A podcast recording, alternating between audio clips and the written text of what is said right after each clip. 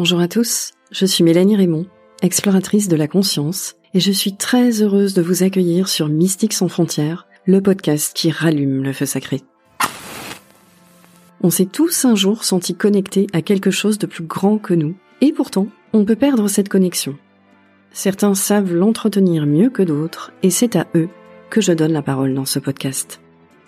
Je vous propose également de vivre une expérience directe du sacré, à travers ce qu'il a de plus universel, le son et les vibrations, avec des textes, des chants, des hymnes, transmis par ma voix ou celle de mes invités.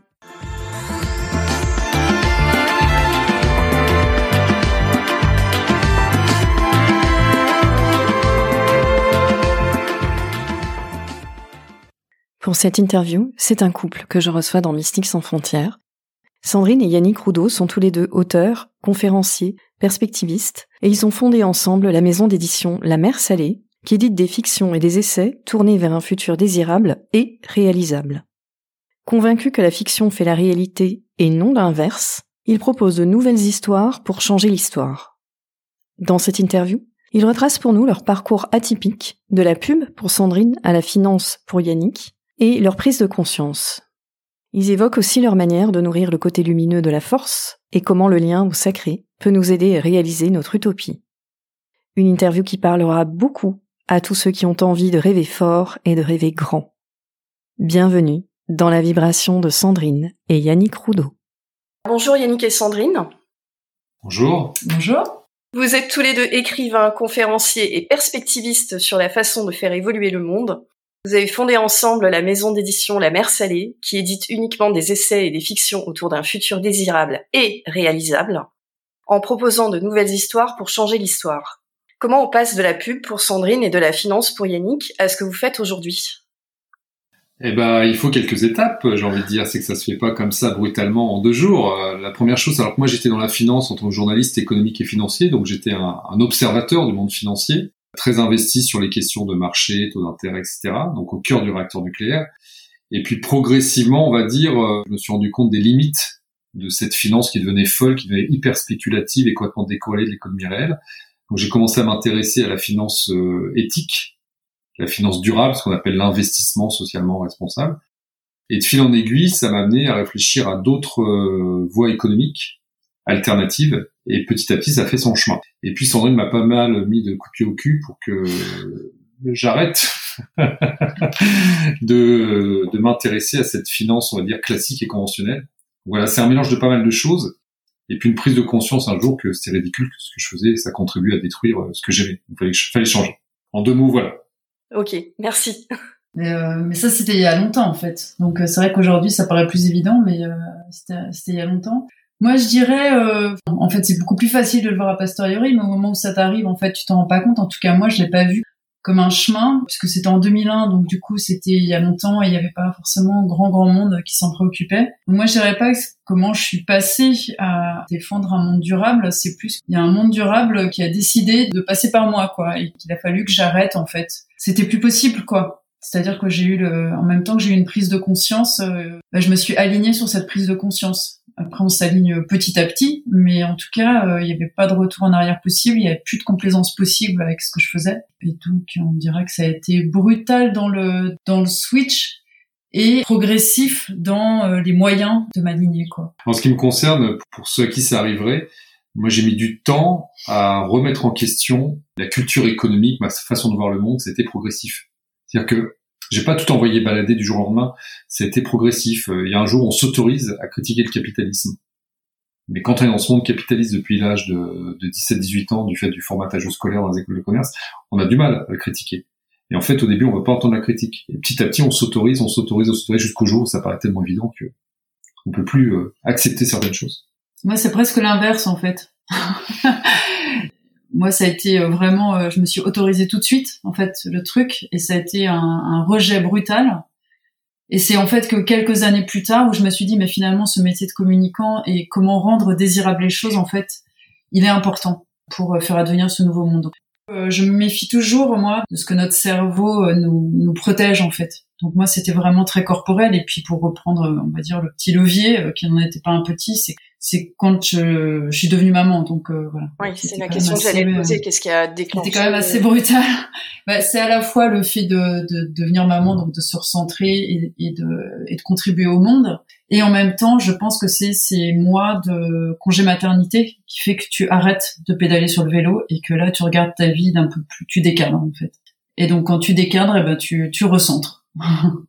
Alors, quand on regarde l'ensemble de votre parcours, ce que vous faites aujourd'hui, et ce que vous proposez pour le futur, moi, la phrase qui me vient en tête, c'est cette phrase de Mark Twain. Ils ne savaient pas que c'était impossible, alors ils l'ont fait. Est-ce qu'il faut avoir la foi pour faire ce qui paraît impossible?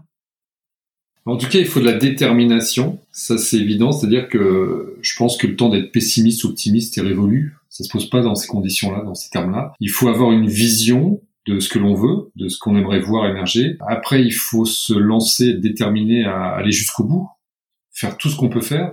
Et bien sûr, ça paraît complètement inatteignable dire aujourd'hui aux gens qu'on va vers un monde de frugalité heureuse, de moins de matérialisme, plus de temps libre, plus d'humanité, une réconciliation avec la nature. ça les fait sourire. Et quand ils regardent euh, l'état des lieux environnemental et, le, monde économique dans lequel nous vivons depuis euh, au moins l'après-seconde guerre mondiale, ça paraît complètement irréalisable. Mais c'est ça qui est intéressant. Parce qu'en fait, euh, l'histoire de l'humanité, c'est une succession de phénomènes totalement inattendus, irréalisables a priori, qui se réalisent. Et c'est par la foi de certaines personnes, enfin la croyance, en tout cas l'envie, la folie de certains aussi, parce qu'il y, a, plusieurs degrés d'engagement dans tout ça, qui fait que ces choses-là émergent, surgissent et se concrétisent. Donc euh, oui, n'ayons pas peur de rêver fort, n'ayons pas peur d'imaginer l'inimaginable, parce que si on reste pragmatique et cynique, bah, c'est pas très joli la trajectoire. C'est l'effondrement de la biodiversité, c'est un climat insoutenable, donc c'est une vie sur Terre qui disparaît. Donc on est condamné à croire en autre chose. On n'a pas le choix. Ouais, il y a, y a, vraiment une différence entre. Euh, pour moi, il faut effectivement avoir la foi. J'ai réfléchi un peu à ce truc-là il y a quelque temps parce que parce que je me méfie toujours de tout ce qui est un peu religieux et tout ça, parce que j'y étais euh, beaucoup quand j'étais petite et du coup voilà, il y a il y a un truc qui euh, euh, qui m'a un peu perturbée dans cette histoire-là, mais en fait, je me suis rendu compte que moi, j'ai effectivement beaucoup la foi que je différencie de la croyance, c'est-à-dire que euh, quant à la foi, ça veut dire que tu n'as pas besoin de raison valable pour y croire. La foi, elle est, c'est quelque chose qui qui te dépasse, que malgré tout ce qu'on dit, et c'est un peu ce qui se passe aujourd'hui, malgré tout ce qu'on te prévoit comme pronostic terrible, bah tu crois quand même. Donc il y a vraiment quelque chose de cet ordre-là, que la croyance, c'est vraiment lié à tout un système justement de croyances et de raisons, etc. Et si effectivement on était raisonnable, et si on était rationnel, il y a longtemps qu'on aurait changé. Donc en fait, paradoxalement, on a toutes les raisons de changer parce qu'on a euh, voilà, tous les chiffres de biodiversité, de climat, euh, etc., qui montrent que c'est totalement irrationnel notre monde aujourd'hui. On est en train d'œuvrer contre notre propre euh, survie. Et pourtant, finalement, ceux qui arrivent à y aller, c'est ceux qui ont la foi, c'est-à-dire vraiment ce, truc de Exactement, de confiance en la vie et vraiment de foi en l'humanité. Et ça, c'est important parce que il y a vraiment aujourd'hui, je dirais, un espèce de combat entre, effectivement, comme disait Yannick, les cyniques, les cyniques et les défaitistes qui ont décidé que de toute façon on s'en sortirait pas, qui est une forme de, de voilà, à la fois de déresponsabilisation et de ouais de fatalisme quoi c'est un peu facile. Et ceux qui croient en l'humanité moi j'ai vraiment cette foi là et même ça me met en colère en fait de voir à quel point on sabote cette foi en l'humanité. C'est-à-dire que vraiment euh, on dirait qu'on ne voilà qu'on ne peut plus rien euh, à la fois personnellement, individuellement et à la fois collectivement, et qu'on ne nous montre que des, exemples qui nourrissent plutôt euh, le dégoût de l'être humain. Et, je crois vraiment que la foi en l'humanité, en fait, c'est le truc de base pour te dire que non, quoi, qu'on va y arriver. Et et c'est aussi ce qui fait que tu fais des enfants. Enfin, je veux dire, si t'as pas foi en l'humanité, euh, effectivement, tu ferais pas d'enfants, genre. J'ajouterais une chose, croire en l'humanité, avoir envie que notre environnement change, que notre mode de vie se transforme radicalement, qu'on a quelque chose de, nouveau et d'inédit dans l'histoire de l'humanité, ça doit se faire avec euh, un investissement fort et un lâcher-prise tout aussi fort. Ça peut paraître totalement antinomique, mais ce que je veux dire par là, c'est que moi, au quotidien, euh, je lâcherai jamais, je me battrai jusqu'au bout, mais je suis prêt à perdre aussi. Peut-être que ça ne marchera pas. Mm. Voilà, ça faut l'accepter. C'est-à-dire qu'il n'y a pas, c'est ce qui fait peut-être la différence entre la croyance religieuse mm. et euh, cette, cette détermination, c'est que moi, dans, un coin de ma tête, en permanence, je me dis oui, peut-être que c'est vain, peut-être que c'est un combat vain, mais je veux pas m'y résigner, parce que jusqu'au bout, on peut être surpris par l'inattendu et quelque chose peut surgir et on va peut-être y arriver. Et, c'est une façon de vivre aussi. Ce serait mensonger de dire aux gens ça va marcher, vous inquiétez pas. Non, non, ça marchera peut-être. On a des chances que ça mm. surgisse. Si on agit et si on y met une intention forte, il y a des chances que ça surgisse. Mais peut-être qu'on se trompe, nous aussi. Mm. Et surviendra autre chose. Mais ça, on n'y peut rien. Et ça sert à rien de présupposer cette défaite. On ne sait rien du futur. Donc autant agir avec détermination. N'ayons pas peur de ce qui va surgir et n'ayons pas d'assurance sur le résultat. On verra. Et ça, c'est vraiment, c'est un choix en fait. Ça se démontre pas. C'est-à-dire, comme dit Yannick, on n'est pas, ça veut pas dire qu'on a raison. Mais ça veut dire que c'est un choix. Nous, on fait le choix de la foi en l'humanité, en fait. Et puis que chacun fasse le choix qu'il a envie de faire. Et ce choix-là, en fait, bah, il s'entretient. Parce qu'évidemment, tu peux regarder toutes les raisons qui nourrissent euh, cette foi et tu peux regarder l'inverse. On a tous des biais de confirmation, c'est-à-dire que nous on mm. essaie de voir les bonnes nouvelles, ce qui nous montre que ça bouge, et puis tu as les, les, cyniques qui te, par biais de confirmation, te disent mais regarde ça, ne bouge pas, t'as vu les gens ne changent pas, et puis les gouvernements ne changent pas, et puis de toute façon le climat c'est foutu. Donc on a tous des biais de confirmation, mais faut en être conscient. Mm. Et ça donne d'autant plus de force que tu es capable d'être conscient que peut-être que tu es dans un biais de confirmation. Mais ça n'enlève pas, tu vas continuer ton chemin quand même. Parce que, en fait, moi je crois que on croit à l'histoire dans laquelle on a décidé de vivre. C'est vraiment un choix en fait. C'est vraiment un choix. C'est-à-dire qu'il y a plusieurs vérités, mais nous on a décidé celle-là on trouve qu'elle est quand même plus joyeuse, plus sympa. Oui, on est, on est dans un clair-obscur, autant choisir le chemin de la lumière que celui de l'obscurité, parce que l'obscurité, c'est facile à choisir aujourd'hui. Ça veut pas dire qu'on n'est pas lucide, mais ça veut dire que mm. dans tous les faisceaux de possibilités qu'il y a, on a, on a choisi celle-là.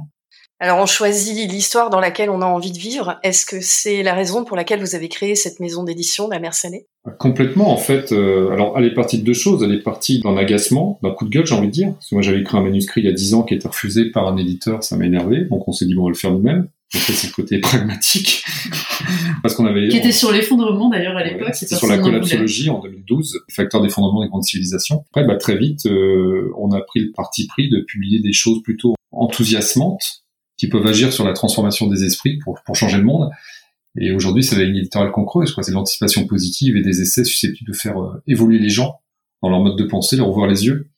Et tout ça par des livres, parce qu'on sait que la culture est très importante. Et puis, euh, on est convaincu que la fiction fait la réalité, et c'est pas l'inverse. Mm. Euh, oui, c'est, enfin, c'est clairement pour ça. C'est-à-dire que à un moment donné, et, et d'ailleurs, c'est quand il y a eu le confinement, moi, ça m'a beaucoup aidé parce que en gros, ça fait 20 ans que moi j'ai, vraiment ce besoin viscéral, pas désespéré, mais quelque chose qui est vraiment, euh, enfin voilà, je, veux désespérément changer ce monde, en tout cas y contribuer. Et jusqu'à présent, je faisais plein de choses différentes, du conseil euh, en développement durable pour les entreprises, euh, j'écris, voilà, on transmet, on fait des conférences, on imagine ce que peut être demain avec la prospective, etc. Quand tu mises sur l'édition, on n'est pas dans l'action, en tout cas. On a l'impression que quand on écrit, quand on publie, c'est pas de l'action, c'est pas de l'activisme tel que moi je l'entends d'habitude et auquel je contribue aussi. Et le confinement en fait a été assez intéressant pour ça parce qu'on s'est dit mais finalement si on nous avait enlevé les livres, les films euh, et la musique, là on aurait vraiment été confiné. Et là on s'est dit mais finalement c'est vraiment une, porte de liberté et en plus on a un, un, prisonnier qui nous a demandé des essais pour sa réinsertion. On s'est dit mais oui mais c'est vrai en fait c'est vraiment le seul endroit dans lequel on a toujours encore de la liberté, dans lequel on peut se forger nos propres pensées, dans lequel on peut évoluer intimement dans un cadre qui est sécurisant, qui est le cadre d'une lecture personnelle, intime. Et c'est vrai que les livres, ils sont créateurs, comme disait Yannick, c'est-à-dire que quand tu lis de la fiction, tu projettes tes images, donc tu es en train de créer un monde. Et à partir de là, je sais pas, euh, moi ça m'est arrivé, je pense que ça arrive à tout le monde. Quand tu refermes un livre, tu te dis, mais ouais, non, mais c'est possible, quoi. Et moi, je veux être ça, et je peux être ça. Et on a besoin de ça aujourd'hui, et on n'en a pas tant que ça, parce qu'en fait, la fiction qu'on a aujourd'hui, c'est une fiction qui nous plombe. C'est une fiction qui nous déprime, qui nous sabote la, la, foi en l'humanité. Enfin voilà, c'est tout est glauque, c'est fini d'avance. Enfin c'est l'effondrement, c'est la culture de l'argent encore, c'est la culture de la violence faite aux femmes encore. Enfin c'est ok, il faut dénoncer, on est d'accord, mais enfin si si ça avait servi à quelque chose, il y a longtemps qu'on serait opposé à tout ça en fait. C'est-à-dire c'est bien les dénonciations, mais à un moment donné, il faut peut-être aussi nourrir l'autre versant euh, de la force, qui est le versant plus lumineux. Et c'est à ça qu'on s'attaque aujourd'hui, et on en est euh, plus convaincu chaque jour qui passe, quoi. Alors justement, comment vous nourrissez, vous, euh, individuellement, le versant lumineux de la force? En ce qui me concerne, je pense qu'il y a un travail d'introspection à faire. Parce que pour moi, la lumière, c'est la joie, c'est le sourire en fait. Qu'est-ce qui me procure le, sourire, qui est pas qui est pas commandé, qui est spontané? Et donc depuis euh, pas mal d'années, je sais pertinemment ce qui me fait du bien et ce que je ne veux pas faire. Donc je pense que chacun doit d'abord définir ce qui lui fait du bien, ce qui le renforce et ce qui l'affaiblit, ce qui lui pompe de l'énergie. Une fois qu'on sait ce qui nous renforce, bah faut le cultiver. Donc par exemple, moi, à titre personnel, c'est d'aller marcher tous les matins dehors. Il faut que je sorte le matin, faut que j'aille voir les arbres, la Loire, parce qu'on vit en bord de Loire, la nature, faut que je respire le vent, l'air, voilà, ça, me fait du bien, ça me nourrit, première chose. Après, il y a le contact à la mer, besoin d'aller sur les sur l'océan. L'océan, c'est un, un élément qui me fait énormément de bien. Ou là, quand j'ai le sourire qui monte tout de suite aux lèvres, donc je sais que je suis à ma place. Mais la nature, la nature de manière générale, et puis faire des choses, euh, voilà, qui me qui me sont faciles à faire parce que ça me fait du bien et ça me donne l'énergie d'aller m'attaquer à des choses plus difficiles.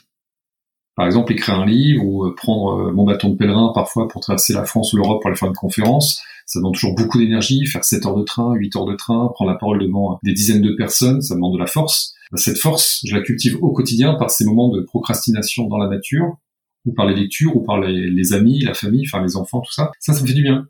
Voilà, c'est comme ça que je, je maintiens ma flamme lumineuse ouais le plus ardente possible. Alors que si j'étais dans un combat sacrificiel en me disant il n'y a pas le temps, Yannick, il faut absolument que tu écrives un nouveau livre, il faut absolument que tu fasses plus de conférences, il faut absolument que tu hurles dans tous les médias que c'est une catastrophe, il faut changer le monde, ben, je viendrais aigri, éteint, et donc je n'aurais plus la puissance qui va me toucher les gens. Donc je crois que ça passe d'abord par un travail d'introspection, et après un travail où euh, on lâche prise sur l'objectif, parce que si on veut participer à la transformation de ce monde, c'est pas du 24 heures sur 24 Personne ne peut courir un marathon toute sa vie euh, en étant en sprint final. Il y a des temps de latence, il y a des temps de repos. Le repos fait partie de l'entraînement.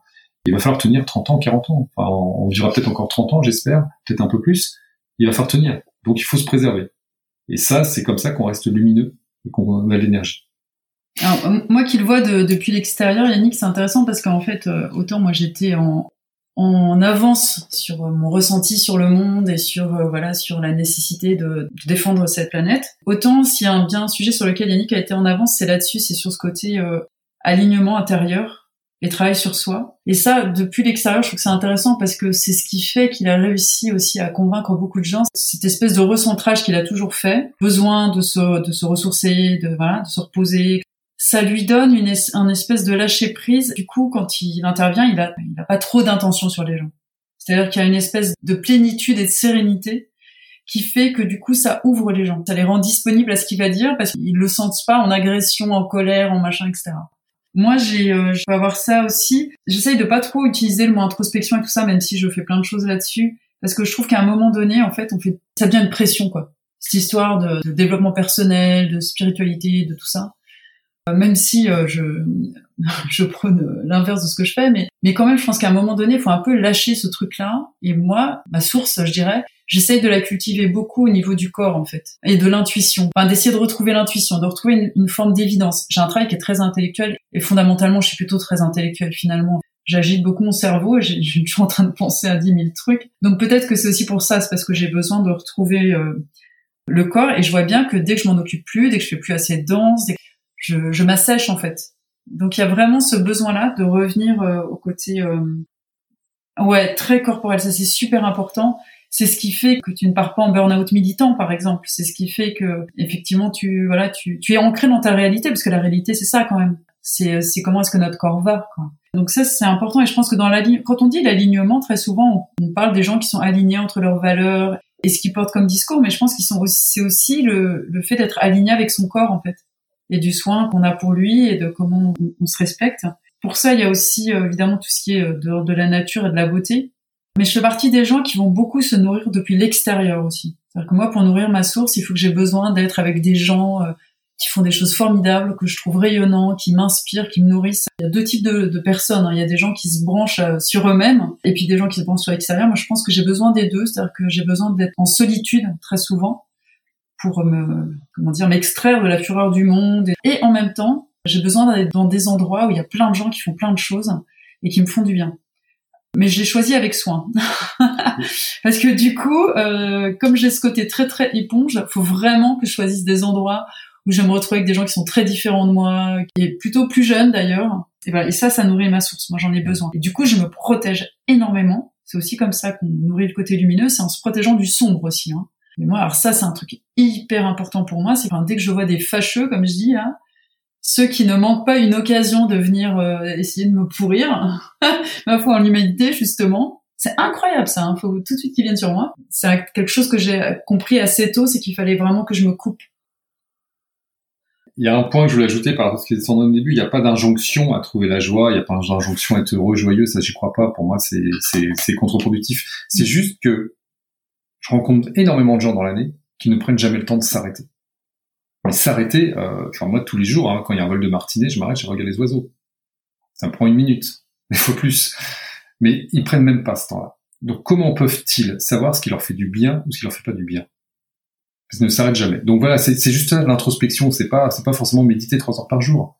C'est juste de temps en temps s'asseoir sur un banc et de se dire, euh, contempler les choses et essayer de réfléchir à qu'est-ce qu'on a aimé aujourd'hui, qu'est-ce qu'on n'a pas aimé. Et quand on est dans une situation particulière, comme le dit Sandrine, il y a des gens nocifs. Bah, ces gens-là, faut être capable de les identifier. Mais pour les identifier, il faut se poser la question. Mm. Est-ce qu'ils me font du bien? Est-ce qu'ils me, est-ce qu'ils me pompent en énergie ou est-ce qu'ils m'en amènent? Ou faut écouter son corps, son intuition. Écouter son corps. Et c'est là où le corps, ouais, mais mm. pour ça, il faut prendre le temps. Mm. L'intuition, c'est pas inné. Il y a des gens qui la cultivent facilement et d'autres, ils vont devoir s'arrêter, faire des exercices respiratoires, être dans le silence pour comprendre ce que leur dit leur estomac, leur cœur, etc. Donc voilà, c'est, c'est, c'est en ça que j'appelle le prendre du temps. Mais il n'y a pas d'injonction derrière. Le bonheur, c'est pas un état euh, statique.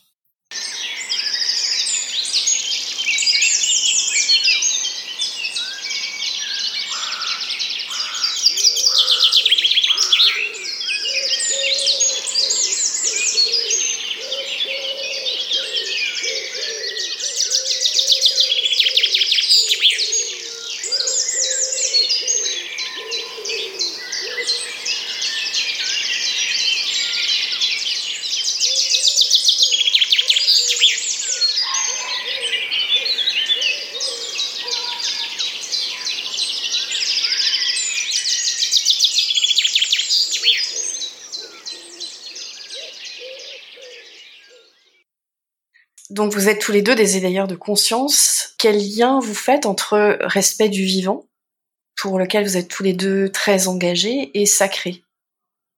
Alors moi c'est une question qui me tient à cœur parce que dans le dernier livre que j'ai écrit sur l'improbable, j'aborde la question de l'animisme. L'animisme, ça veut dire euh, animal, le souffle de vie. Et donc euh, le souffle de vie est sacré chez les peuples natifs. C'est-à-dire que sacré au sens où il y a un profond respect de tout ce qui est vivant à tel point que chez un Indien animiste, il n'y a pas de différence entre l'extérieur et l'intérieur. C'est-à-dire que le mot environnement n'existe pas, le mot nature n'existe pas, la vie est partout. Et comme vous avez cité une bulle, le, vent, c'est le premier souffle du bébé qui sort du ventre de sa mère, et c'est aussi le dernier, il porte aussi le dernier soupir du grand-père qui va mourir. Et ce qui fait que pour moi l'aspect sacré, c'est l'aspect respect, ce qui, ce qui m'agace beaucoup aujourd'hui. Et j'avais écrit un livre en 2016 qui s'appelait Zéro pollution, où je poussais un coup de gueule sur euh, le saccage du vivant, le saccage de l'environnement, au service d'un point de PIB. C'est-à-dire qu'aujourd'hui, on en est, on en est arrivé à un, point où on déforeste Bornéo, on tue des espèces animales et on détruit des espèces sauvages pour manger du Nutella, et on déforeste l'Amazonie pour manger un cochon breton qui a fini en tranche de jambon sous cellophane. C'est scandaleux. On n'a plus aucun respect du vivant. Et c'est pas parce qu'on met une ruche sur le toit qu'on respecte le vivant, c'est, ça va bien au-delà de ça. Et donc la protection du vivant passe par la contemplation, retrouver la beauté du vivant, de la nature. Et une fois que on, est émerveillé par cette nature, qu'on se rend compte du, miracle hein, dans lequel on vit. C'est quand même un...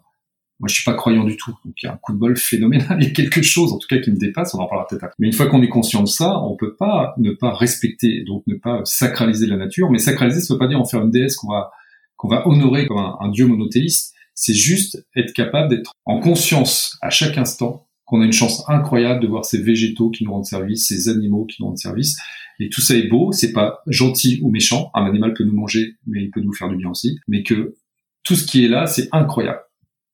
Et ça, c'est ce que j'appelle le respect. Donc c'est-à-dire qu'avant de couper un arbre, on fait comme les animistes, on lui explique, on le remercie pour son sacrifice, et on coupe le petit arbre, mais pas l'arbre centenaire. Un animiste prélève l'animal blessé, l'animal malade, mais tue pas une femelle qui va mettre bas, ou ne tue pas un mâle dominant en âge de procréer. C'est du bon sens. Nous, on pêche les poissons les plus gros et on laisse les petits. C'est l'inverse, il faut faire.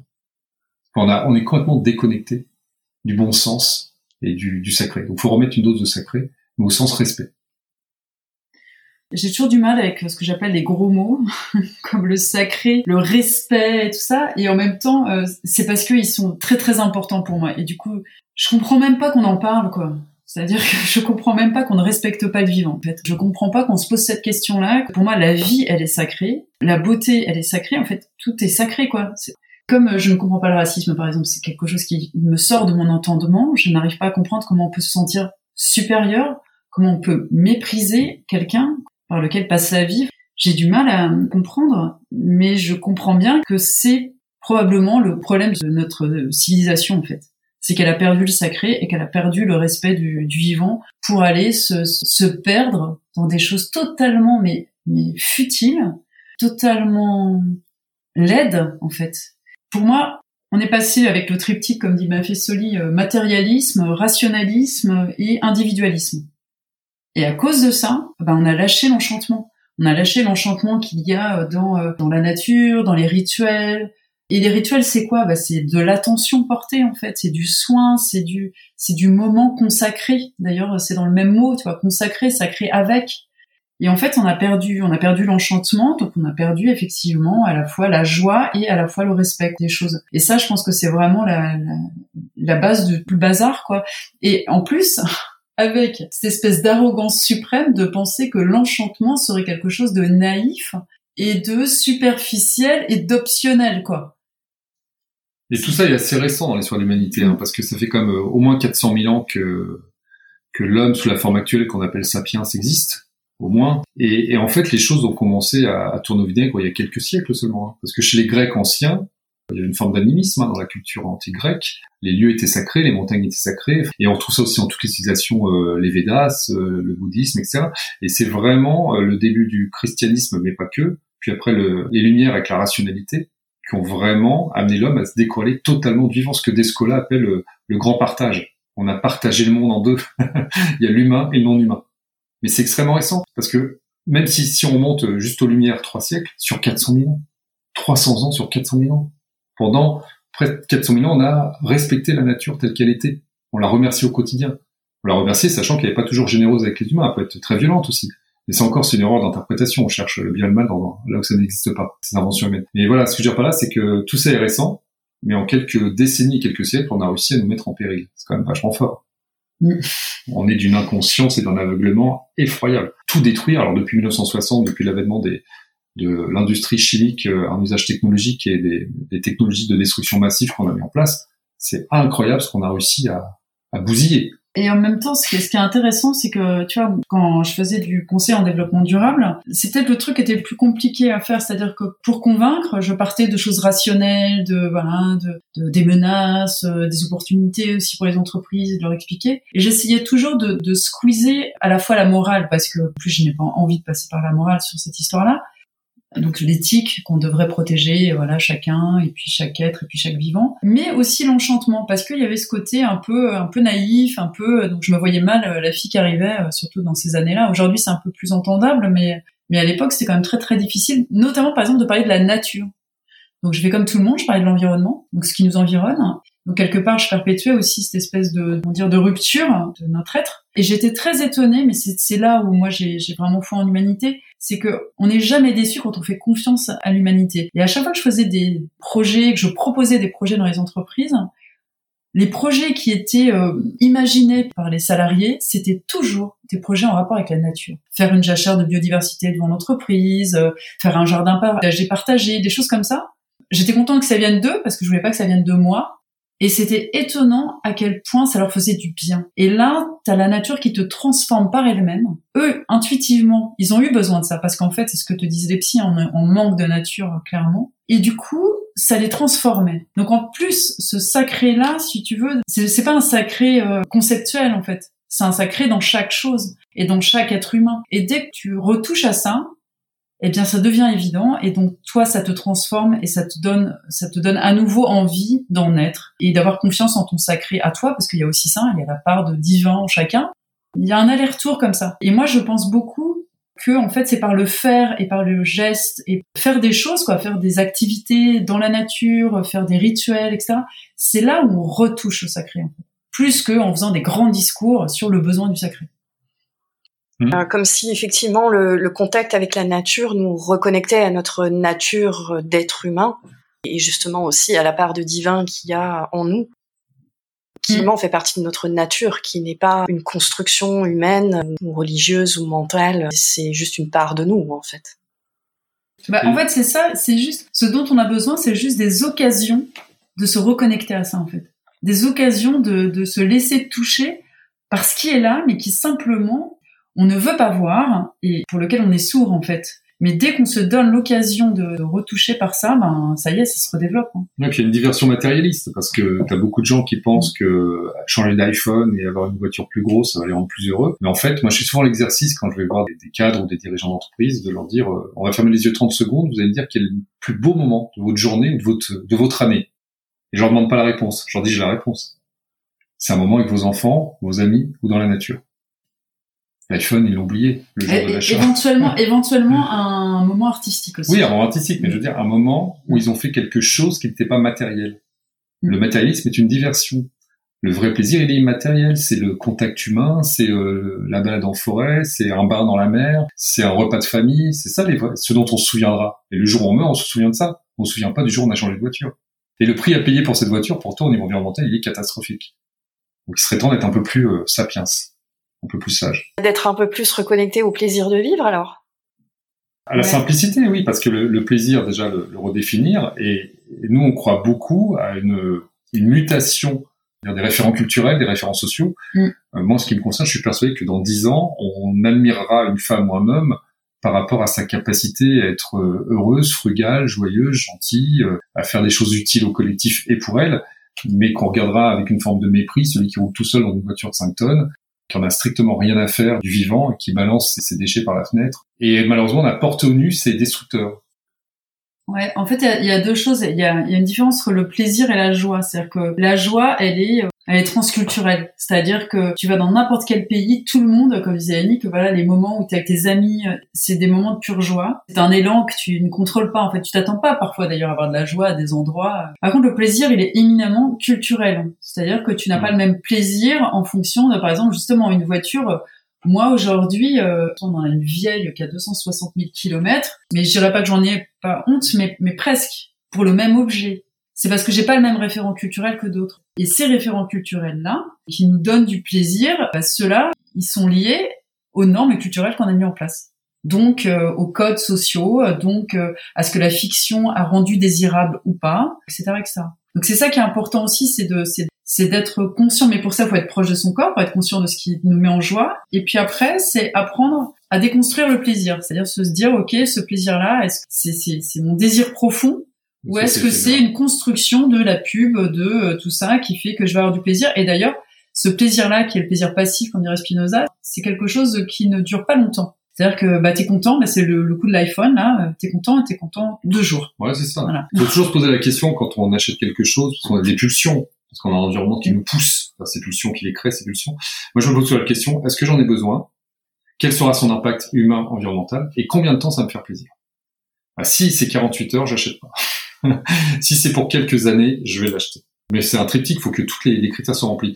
Et ça nous amène à la déconsommation, à la frugalité, qui va devenir joyeuse, parce que du coup, ce qu'on achète ou ce qu'on n'achète pas nous rend heureux. Oui, parce que c'est un choix et qu'on a vraiment conscience en mm. fait des impacts que ça a et c'est pas euh, j'achète pas parce que je peux pas et donc dans une forme de restriction, mais j'achète pas parce que je choisis de ne pas acheter et que ça me fait plus plaisir en fait de garder mon ordinateur qui a 7 ans. Euh. Voilà, et j'en ai plus besoin, donc ce qui veut dire qu'on commence à s'affranchir du matérialisme. Et il y a un deuxième effet qui se coule à ce truc-là d'ailleurs, c'est que ce vieil ordinateur, pour le garder, tu vas être obligé de trouver des gens qui vont t'aider à le réparer ou euh, à qui tu vas demander euh, tiens euh, ah ben il faut que je mette à jour, il est un peu vieux, est-ce que quelqu'un a des idées? Parce que évidemment Apple et tous ses copains font en sorte que tu aies des mises à jour etc. Donc tu es obligé de te mettre en lien avec les autres pour trouver des solutions. Et c'est ça qui est intéressant, c'est-à-dire la société de consommation, c'est aussi une société individualiste qui coupe les liens, qui crée des intermédiaires en fait sociaux qui fait qu'on se parle beaucoup moins en fait, on s'entraide beaucoup moins, on se demande beaucoup moins de conseils. Et c'est ça qu'on vit aujourd'hui qui est intéressant, c'est qu'avec la société qui vient davantage du une société de partage, une société de low-tech, d'autonomie aussi. Comment est-ce qu'on arrive à être autonome, par exemple, avec sa nourriture, des choses comme ça C'est un chemin, hein. Mais du coup, ce chemin, on le fait pas seul. Donc, et c'est ça qui est intéressant, c'est qu'on est en train de recréer des liens entre nous et qui ne sont pas des liens d'autorité avec des grandes marques ou des grandes instances politiques qui nous disent qu'on a à faire, ou surtout qui, euh, prennent en charge tout un tas de, de, décisions. là, on est en train de se réapproprier nos vies aussi, en se posant la question de, de ce qui est utile, ce qui est pas utile, et puis euh, de comment je continue ma vie euh, Enfin, une vie qui soit tout autant agréable, mais qui aussi est un petit peu différente.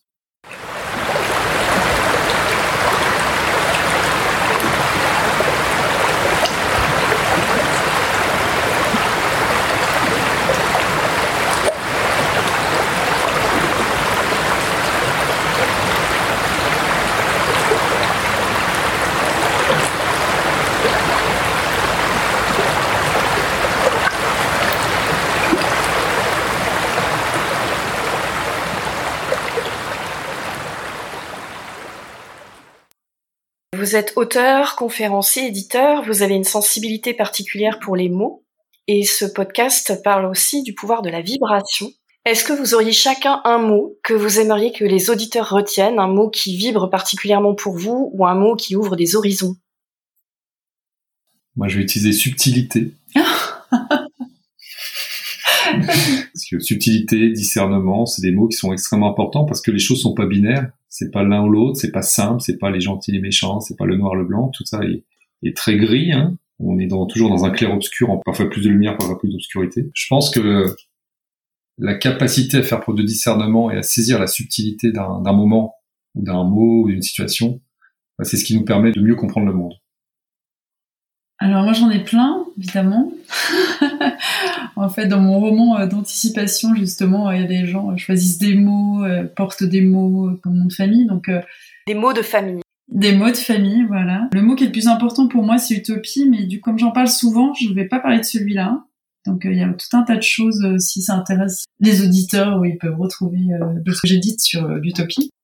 Voilà, dans ce roman qui s'appelle Les Déliés. Tout à fait. Moi, j'aime bien le mot sublime. Quand j'ai travaillé sur euh, sur les périodes de l'histoire qui étaient difficiles, dans lesquelles il y a des gens qui se sont réveillés, j'avais une, phrase qui m'est venue assez facilement, qui était du tragique peut naître le sublime. Et j'aime bien cette idée-là, c'est-à-dire que c'est vraiment l'idée de résilience, mais au-delà de ça, c'est-à-dire à partir des ruines dans lesquelles on est, ou à partir des difficultés dans lesquelles on est, à partir de ces époques qui nous convoquent à des endroits pas toujours très très confortables, eh bien on en fait euh, finalement on en fait euh, un acte artistique ce sublime quoi. C'est-à-dire qu'on devient euh, supérieur à ce qu'on a toujours été mais d'une manière très libérée en fait. Moi j'ai l'impression que le tragique aussi libère nos potentiels qu'on se déploie et que on est tous en train de se réveiller de se révéler aujourd'hui. Et ça je pense que c'est c'est assez beau quoi dans l'époque qu'on vit.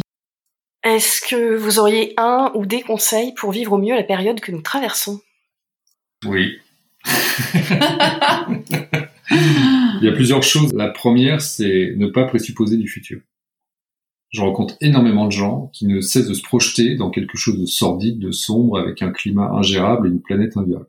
C'est possible, mais c'est pas forcément probable.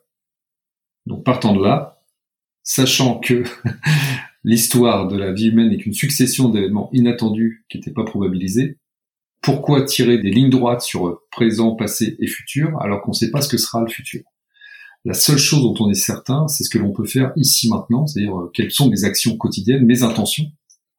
Ben, en, termes de spiritualité, euh, qu'est-ce que j'ai envie de voir advenir et comment je peux agir par mes, intentions positives sur ce monde, et qu'est-ce que je peux faire de mes, journées. C'est la seule certitude que l'on a. il y a trois ans, personne n'imaginait qu'on serait confiné. Personne ne peut maîtriser les, événements économiques, sociaux, géopolitiques qui vont surgir dans les prochaines années. Donc arrêtons d'avoir peur. Pour traverser la période actuelle, j'en reviens à ce que je disais tout à l'heure, elle est obscure si on décide de voir l'obscurité, c'est-à-dire d'écouter les grands médias, les discours mainstream. Mais il y a plein de brèches de lumière tous les jours au quotidien dans nos vies, dans la vie en règle générale. Les Occidentaux se réveillent parce qu'ils découvrent l'obscurité, mais il y a plein de pays du monde qui sont dans l'obscurité depuis des décennies, hein, dont on parlait peu parce que c'était pas nous.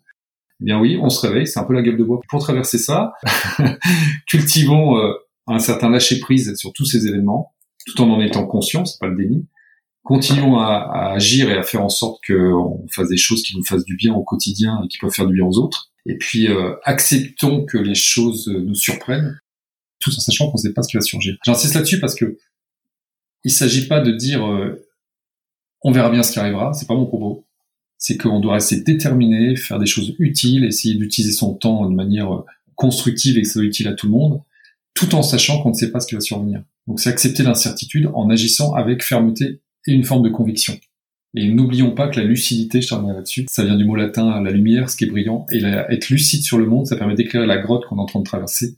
Et quand on a une torche dans une grotte, on n'a plus peur. Quand on avance dans le noir sans lucidité, là on a peur, parce qu'on ne sait pas où on met les pieds.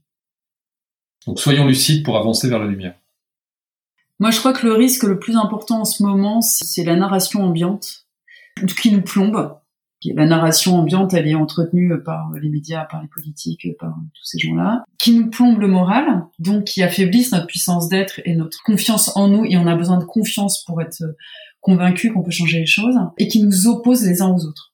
Ça, c'est leur beau jeu de nous opposer les uns aux autres. Donc, par rapport à ce risque, en fait, je pense que c'est important de se mettre en suspens, d'arriver à s'extraire, de toujours avoir des temps suspendus, et, les livres en font partie. C'est-à-dire que c'est vraiment un temps, un, voilà, un temps un peu euh, hors du temps, en tout cas hors de la réalité qui nous est imposée.